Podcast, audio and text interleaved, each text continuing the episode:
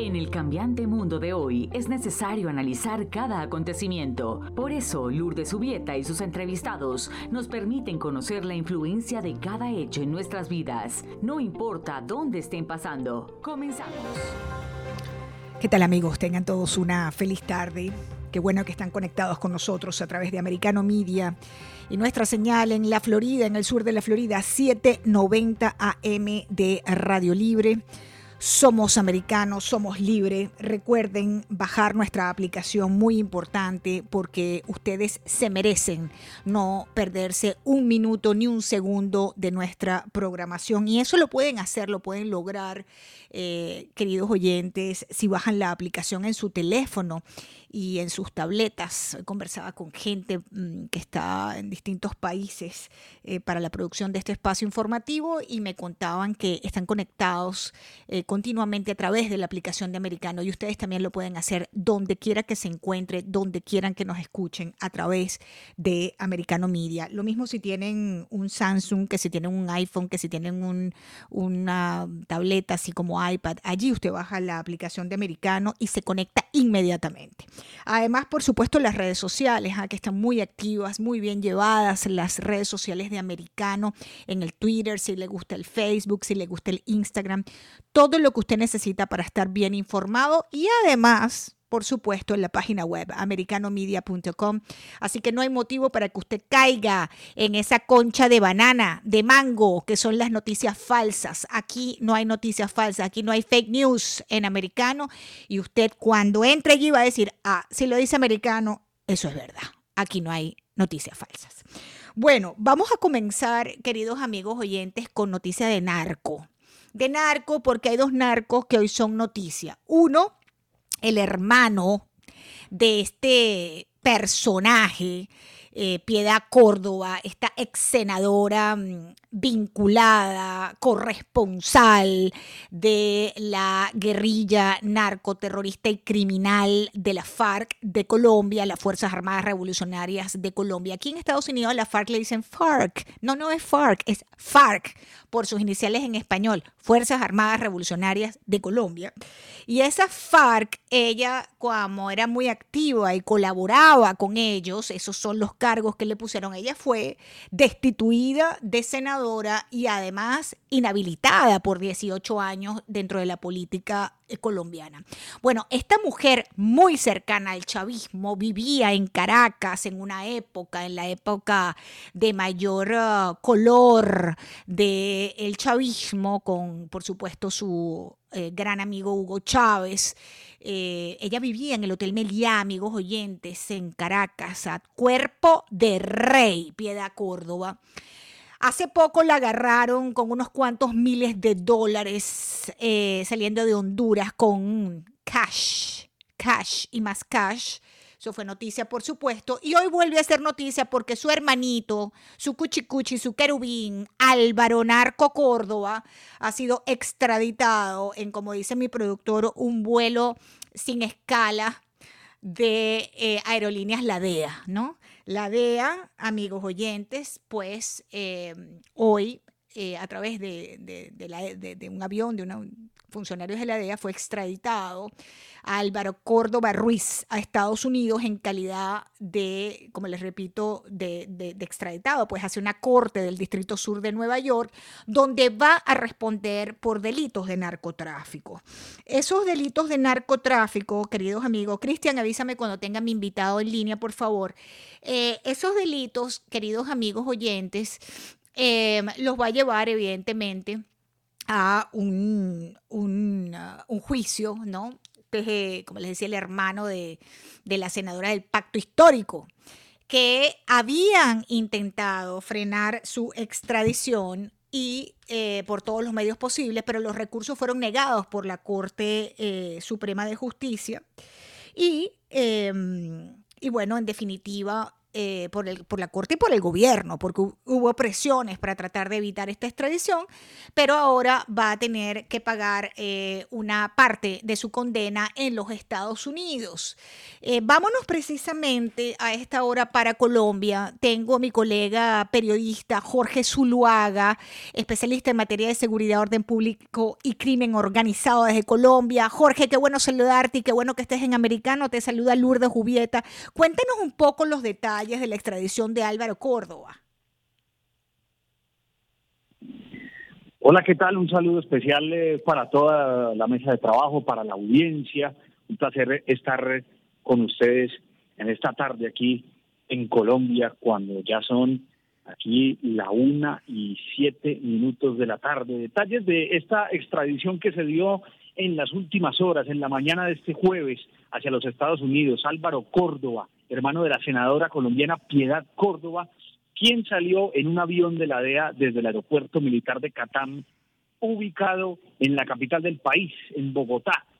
Álvaro Córdoba salió desde esta mañana, desde la cárcel La Picota, donde estaba recluido a las 5 y 40 de la mañana, para ser más precisos, cuando el IMPEC lo entregó a funcionarios de la DIGIR y la Interpol todo esto para realizar el traslado hasta este aeropuerto militar de Catán y ponerlo así a disposición de las autoridades estadounidenses.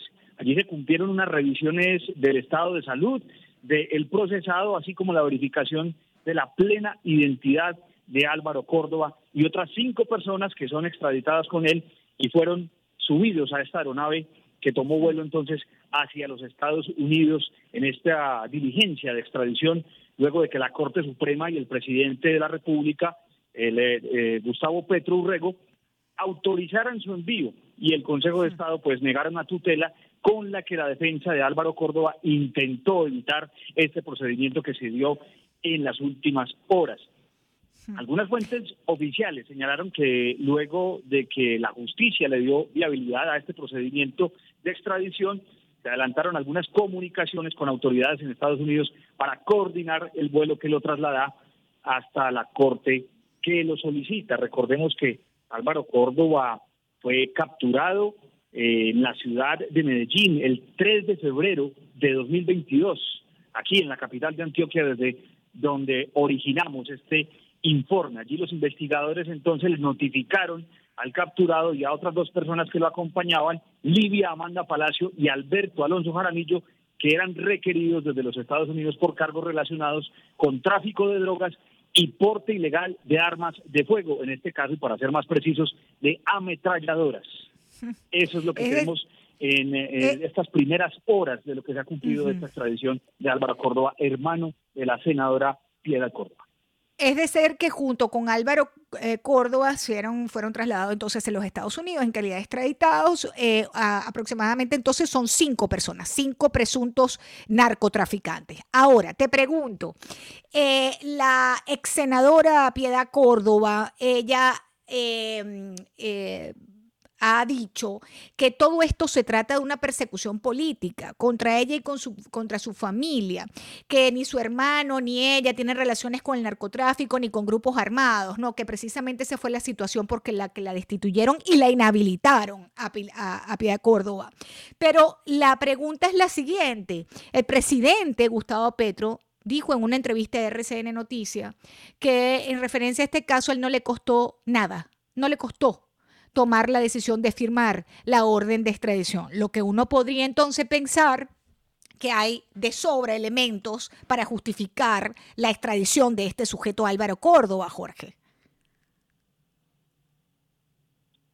Es correcto. Podría pensarse que hay elementos probatorios suficientes que le dan la tranquilidad al presidente de la República de proceder y autorizar con la extradición de Álvaro Córdoba. Eh, no obstante, alrededor de esta situación se ha tejido también eh, eh, toda una conversación y una discusión alrededor de lo político a propósito mm. de los partidos políticos a los cuales hacen o pertenecen tanto el presidente de la República, recordemos que fue elegido luego de ser el candidato del pacto histórico partido al cual también pertenece la senadora Piedad Córdoba. Y como usted lo dice, en las últimas horas y en los últimos días, tanto la senadora como Álvaro Córdoba ya extraditado, eh, en diferentes medios de comunicación aseguraron que incluso sería eh, una especie de trampa que ha puesto el propio partido político autorizando su extradición.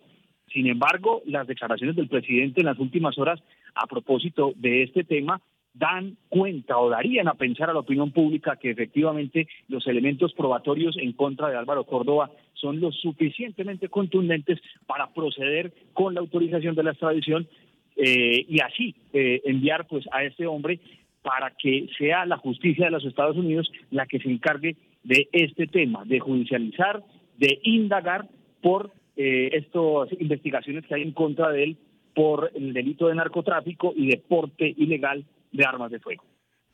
Jorge Zuluaga, periodista, especialista en materia de seguridad, orden público y crimen organizado desde Colombia a esta hora a propósito de la extradición a los Estados Unidos de Álvaro Córdoba, hermano de la ex senadora Piedad Córdoba, Córdoba, a su vez destituida hace unos años eh, y además de eso inhabilitada políticamente por sus vínculos con la guerrilla narcotraficante o la narcoguerrilla de la FARC. Jorge, gracias por acompañarnos.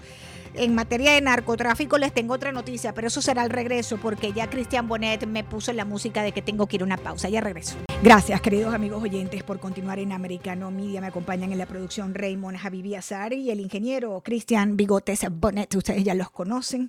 Los tres estamos llevando adelante este espacio informativo, un espacio de opinión, de entrevistas, de análisis y la participación de todos ustedes, por supuesto. Hay las redes sociales, por los teléfonos de Americano, bajen la aplicación. Amigos oyentes, les había dejado eh, eh, el tema de los narcos antes del corte, porque fuera de la extradición de este hermano de Piedad Córdoba eh, por narcotráfico a los Estados Unidos, Álvaro Córdoba.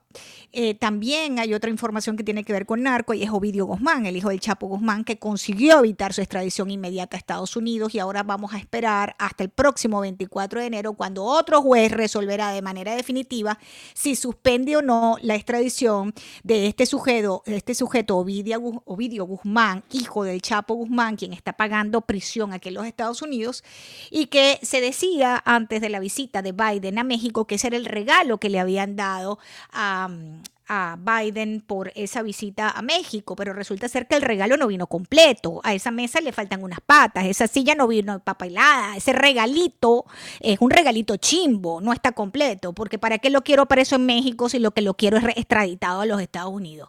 Pero si eso le parece mal, imagínense ustedes que el presidente López Obrador ha dicho que él va a revisar el pedido del Chapo Guzmán de purgar condena en México, porque él dice que hay que, hay que ser veedor de los derechos humanos de este criminal que ha inundado con toneladas de droga los Estados Unidos y que está pagando cadena perpetua en una prisión por ahí arriba en Colorado, donde hay bastante frío, por cierto. Bueno, eh, el presidente mexicano ha dicho que va a revisar un pedido del narcotraficante, el Chapo Guzmán, de que le permitan cumplir su condena en México. Así estamos. Vamos a ver qué pasa con la administración de Biden. Bien uno se queda verdaderamente patidifuso con las cosas que pasan aquí en este país. Y en este momento les voy a hablar, queridos amigos oyentes, de este sujeto, George Santos, congresista republicano por Nueva York. ¿Ok? Este sujeto, cada día que pasa, se conocen más detalles de su vida.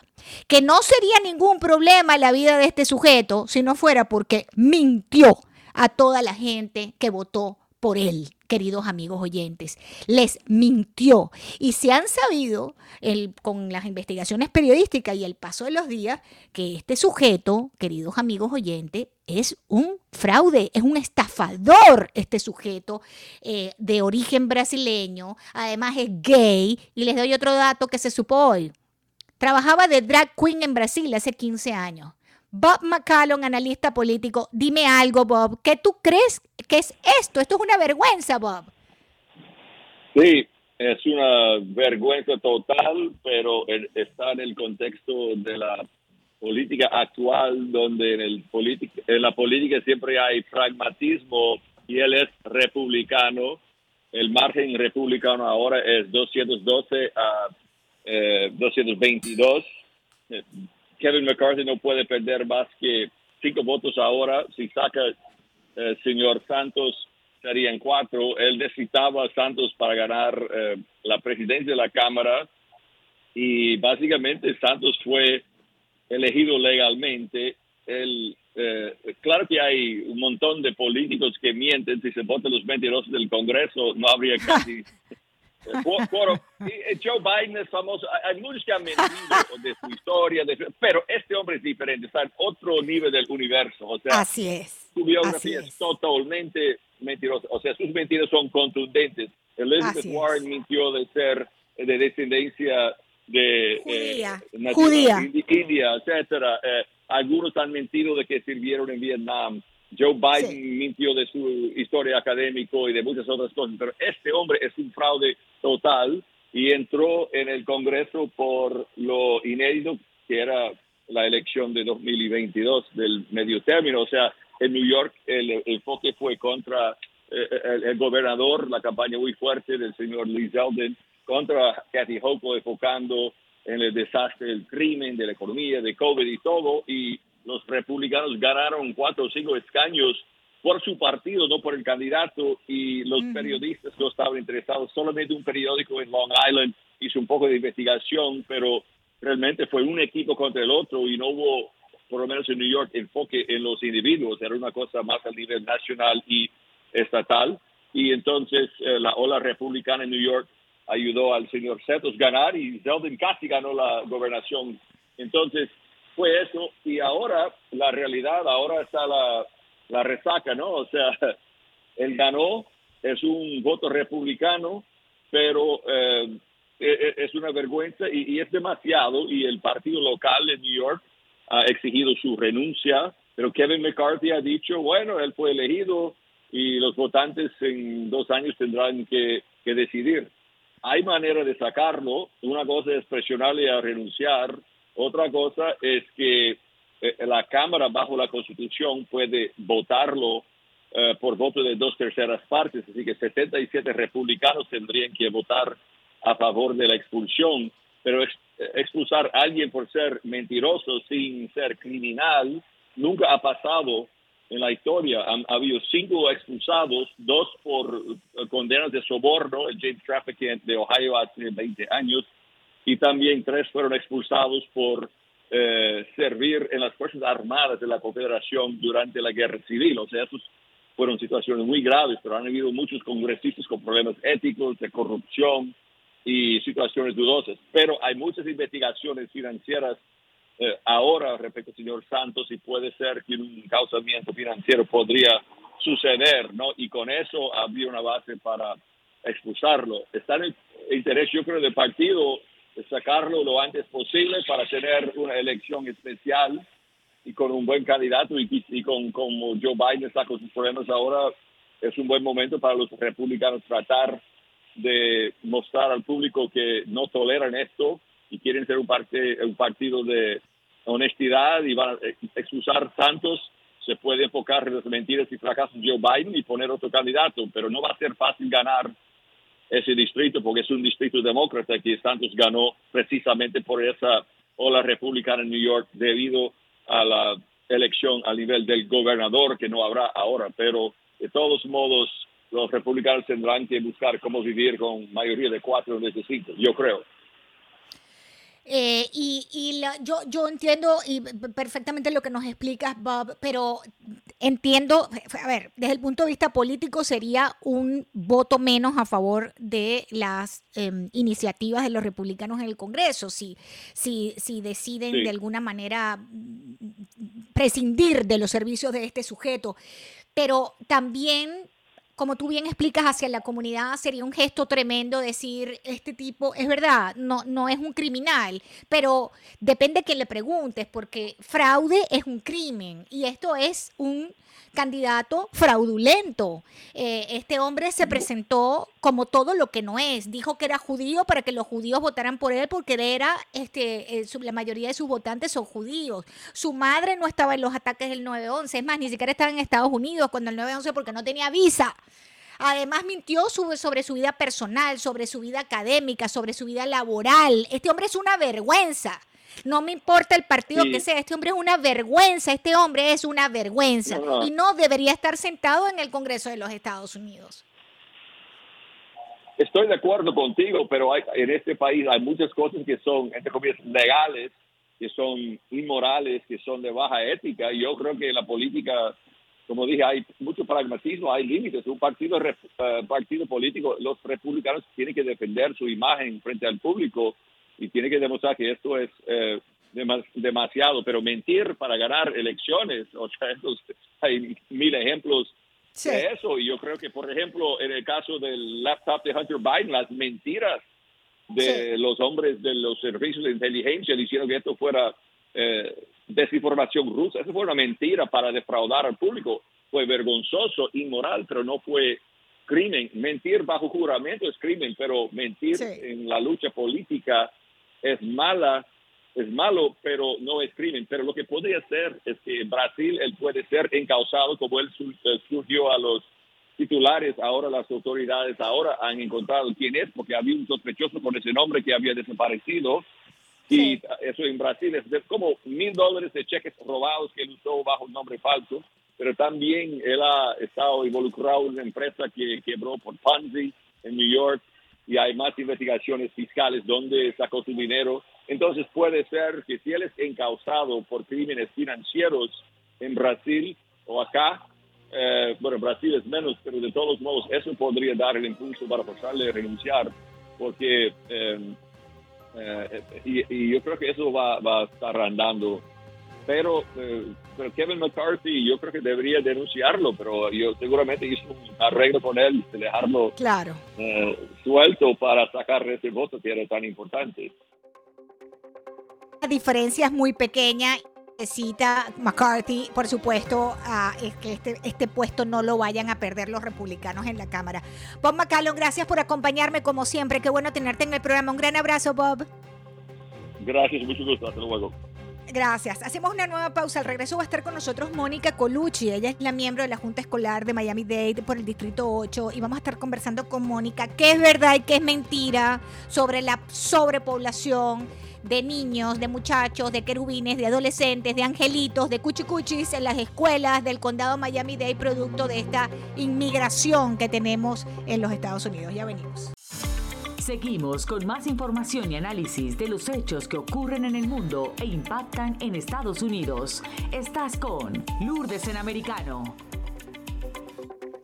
Continuamos, queridos amigos oyentes. Gracias por la inmensa sintonía de este espacio informativo. Yo soy Lourdes Jubieta, me acompañan Raymond Javier Azar en la producción y el ingeniero Cristian Bigotes Bennett está en los controles de Americano. Recuerden seguirnos en las redes sociales, ahí estamos Twitter, Facebook, Instagram, la que más le guste, ahí estamos. Bajar la, la aplicación de Americano y por supuesto en americanomedia.com. Bueno, una de las consecuencias que trae esta política de fronteras abiertas, esta administración, es que por allí entran muchos querubines, muchos angelitos, muchos niños, muchos adolescentes, muchos menores que necesitan escolaridad. ¿Verdad? Este, necesitan entrar en la escuela. Y entonces estamos viendo en distintos estados y en mm, varios condados una, eh, un incremento eh, sustantivo de la inscripción de querubines de angelitos en las escuelas públicas de Arizona, Texas, California, Nueva York y por supuesto la Florida y por supuesto Miami-Dade, ¿verdad? Bueno, este año, en total, este año escolar, el distrito ya de, Miami-Dade ya ha acogido a más de 14.700 nuevos estudiantes provenientes de familias migrantes de todas partes del mundo, pero en su mayoría, ¿quiénes? La gente nuestra, cubanos, venezolanos, haitianos este, y gente de Centroamérica. Mónica Colucci, amigos oyentes, está con nosotros a esta hora. Ella es la flamante miembro de la Junta Escolar eh, de Miami-Dade por el Distrito Mónica, qué bueno tenerte en el programa. Es Lourdes Jubieta, bienvenida a Americano. Muchas gracias, Lourdes. Siempre es un placer estar con, contigo y con todo el mundo que está escuchando. Muchas gracias. Gracias a ti, Mónica, por darnos estos minutos para que nos expliques qué es verdad, qué es mentira, qué es fake news en el cuento de que están disparadas las registraciones aquí en Miami-Dade, que si hay un colapso en las escuelas, que hay eh, distritos que ya no dan más. ¿Cuál es la verdad, por lo menos desde tu distrito, que es el distrito 8, que también acoge a muchos, eh, em, digamos, gente de nuestras comunidades, cubanos, venezolanos, etcétera? Bueno, para para reforzar lo que, que, lo que usted dijo, el, el año anterior escolar tuvimos más de 13 mil estudiantes migrantes que vinieron a nuestras escuelas. En este año escolar, hasta el 10 de enero de este mes, ya estamos pasados de 14 mil y todavía nos falta mitad del curso. Diciendo eso, no estamos, gracias a Dios, en crisis que no podemos acomodar esos niños. Lo que estamos pidiendo y estamos monitoreando la, la situación constantemente en el distrito. Las escuelas reportando todos los días, estamos mirando los números y estamos pidiendo recursos al gobierno federal porque eso sí impacta a nuestra escuela y, y, los niños que son de aquí. Correcto. Y las maestras, y tenemos que dar, necesitamos especialmente con la salud, salud mental. Muchos de estos niños han venido y tienen traumas y hay que apoyarlos. Y entonces, por eso estamos pidiendo los recursos federales, porque como esto es un problema, una situación por la frontera que se que está eh, eh, que estamos enfrentando y vamos a estar claro nuestras escuelas nuestra misión es darle la bienvenida a todos los niños porque son angelitos de Dios y apoyarlos. Así que, eh, pero necesitamos la ayuda del gobierno federal.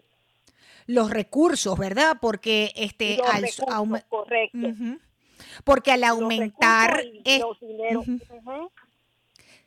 el, dinero porque también necesitan más maestros, Mónica, que estoy viendo que hay una, hay una déficit de maestros. Estaba leyendo que la Universidad de Miami, atención con esto, amigos oyentes, la Universidad de Miami acaba de abrir unos programas para estudiantes universitarios que hagan un curso y se conviertan en maestros para que se, eh, trabajen ¿no? en las escuelas eh, públicas también, estos muchachos universitarios que están a punto de graduarse, lo que a mí me parece, Mónica, una tremenda idea. No sé cómo lo ves tú. Sí, yo estamos mirando muchas opciones en el distrito para enfrentarnos a, este, a, esto, pues buscar, y yo creo, estoy de acuerdo que es una buena idea. Eh, tenemos otro programa con Miami J College, sí. que acabamos de eh, entrar en él, y estamos haciendo mucho para, para atraer personas a la carrera de, de, de ser maestra. Y para poder pagarlo, eh, para darle eh, un sueldo comparable con otros otras posiciones en otras carreras, para que más gente venga a, a, ser maestra. Sí.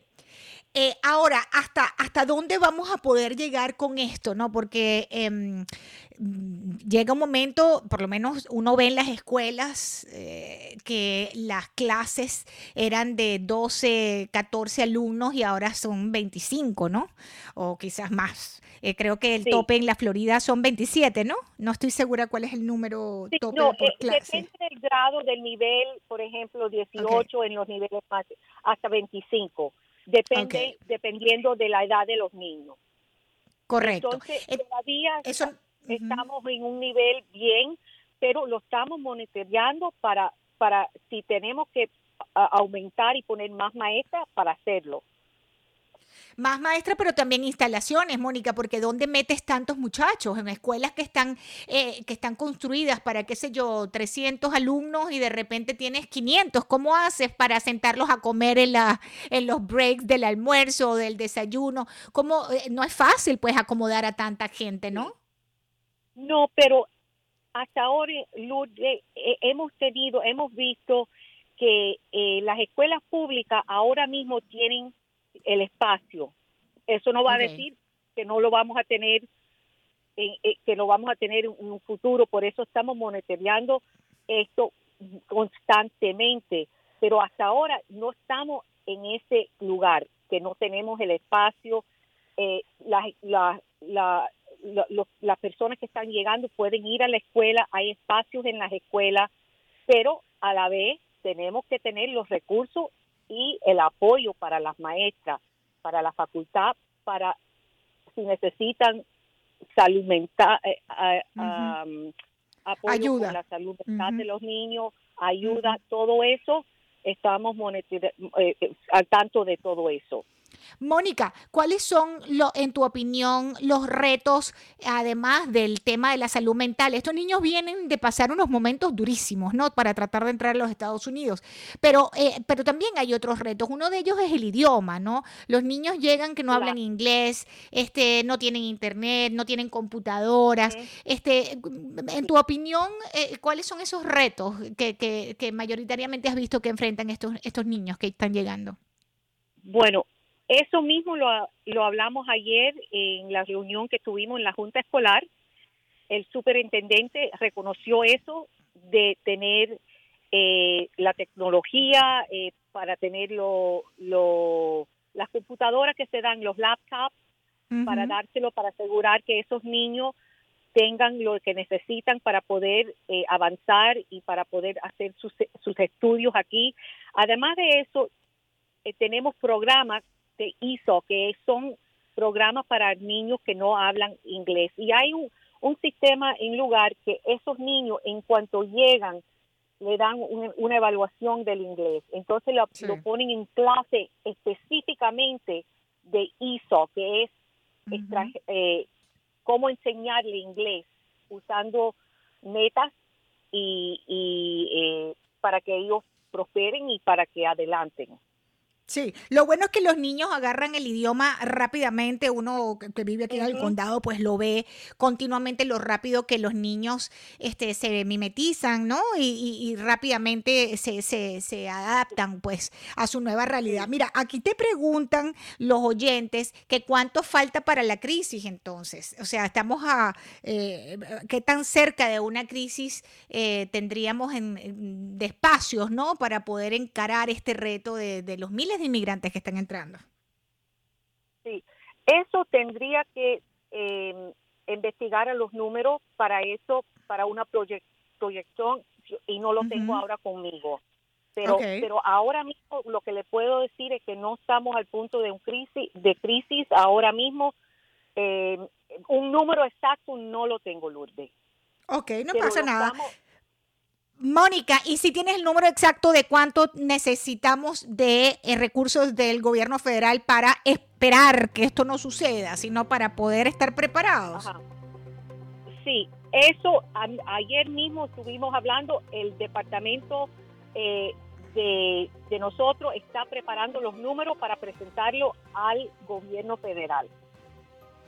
Bueno, pues vamos a estar muy Para- para- pendientes de muy pendientes, Mónica, de esta información. Los padres, evidentemente, pendientes, ¿no? De lo que sucede en las escuelas públicas. Te agradezco mucho este tiempo, Mónica Colucci, Distrito 8 de la Junta Escolar de Miami Dade. Gracias, Mónica. Un gran abrazo para ti.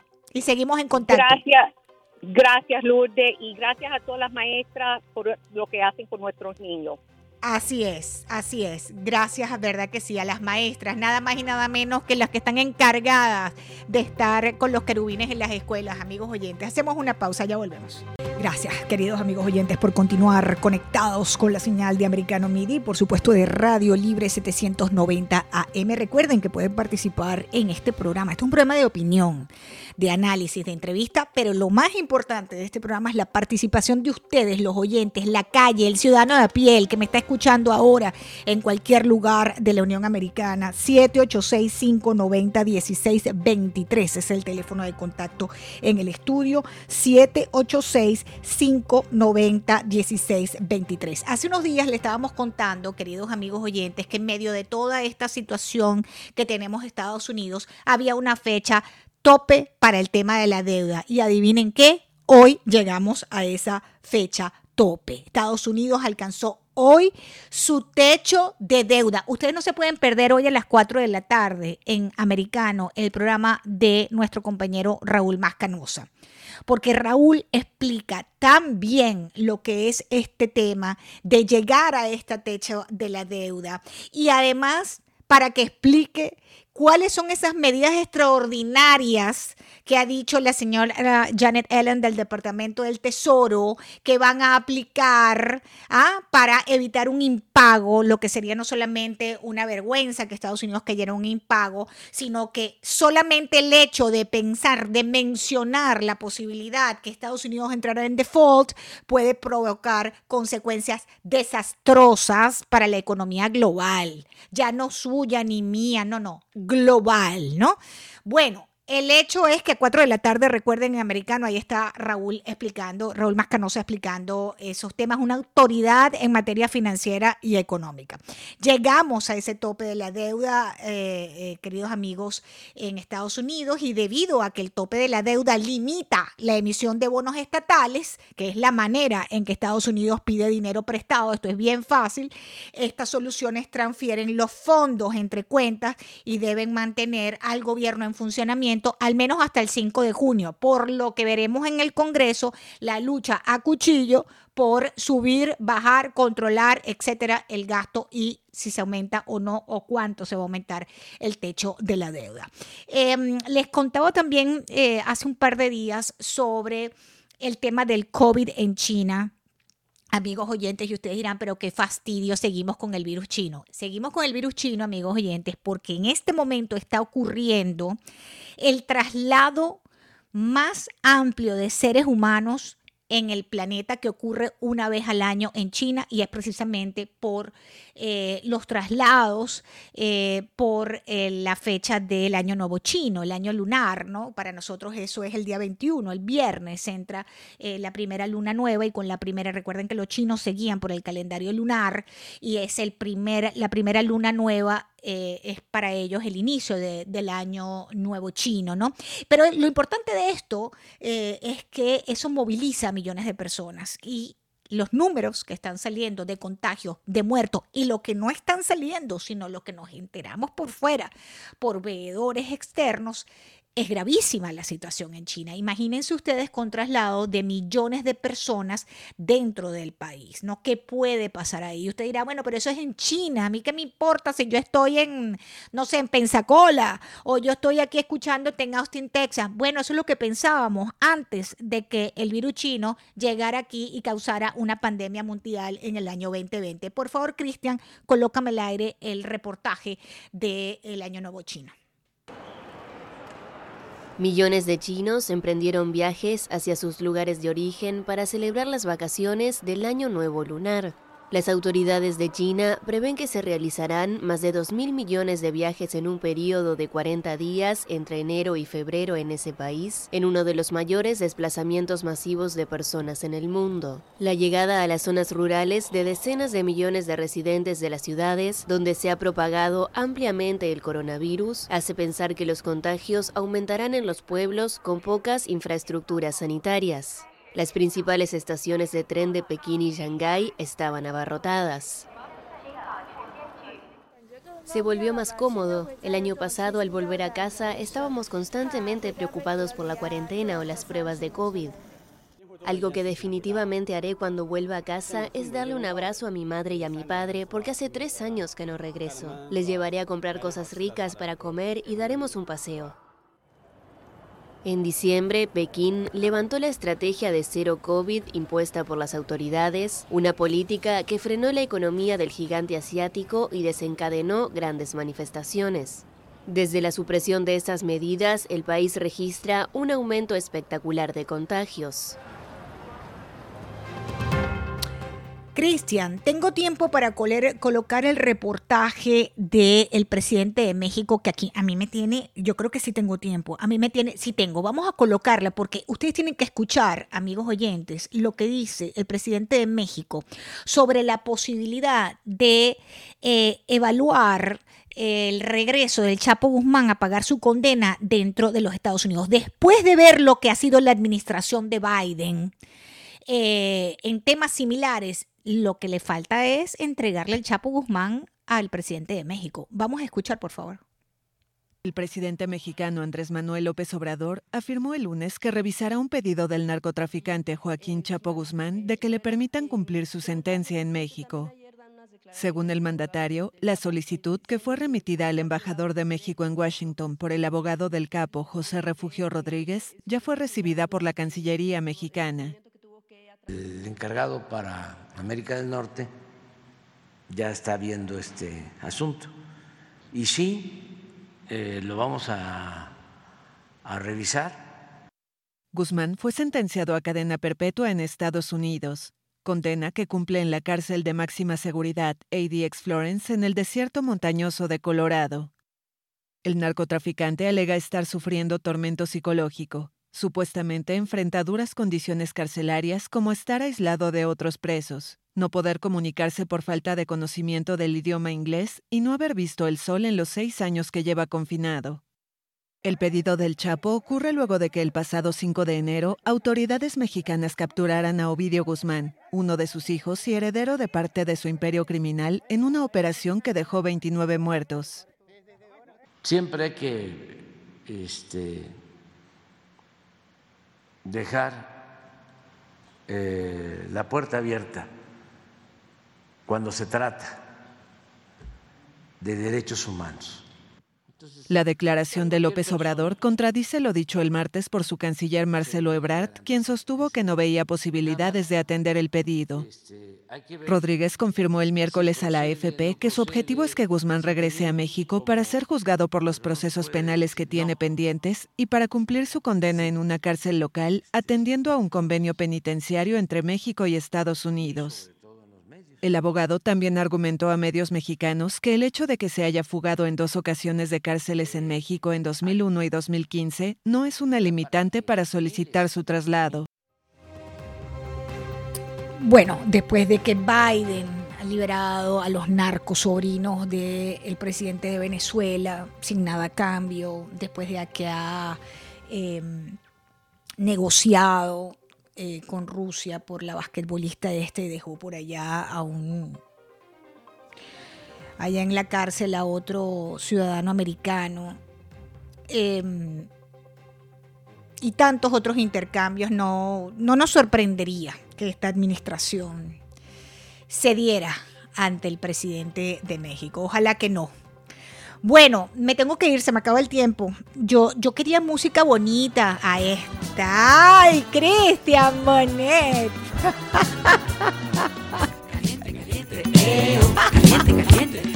Ay, Cristian, Cristian Bonet. Ahí lo tienen, pues. Hace tiempo que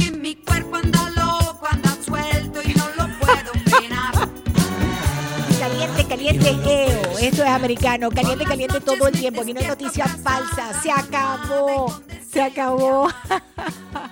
Se acabó, amigos oyentes, el, cuento de las noticias falsas en español, porque para eso está americano. Somos americanos. Gracias por la inmensa audiencia de este espacio informativo y a toda la programación de americano que comienza bien tempranito a las 6 de la mañana. Ahí está Nelson Rubio con su programa y luego se suma Gaby, luego todas las personalidades de primer orden que tenemos aquí en Americano Media. Gracias por la sintonía. Cristian Moneda, Raymond, Habibi, Azar, gracias por acompañarme, amigos oyentes, en mi corazón siempre. Gracias, feliz tarde.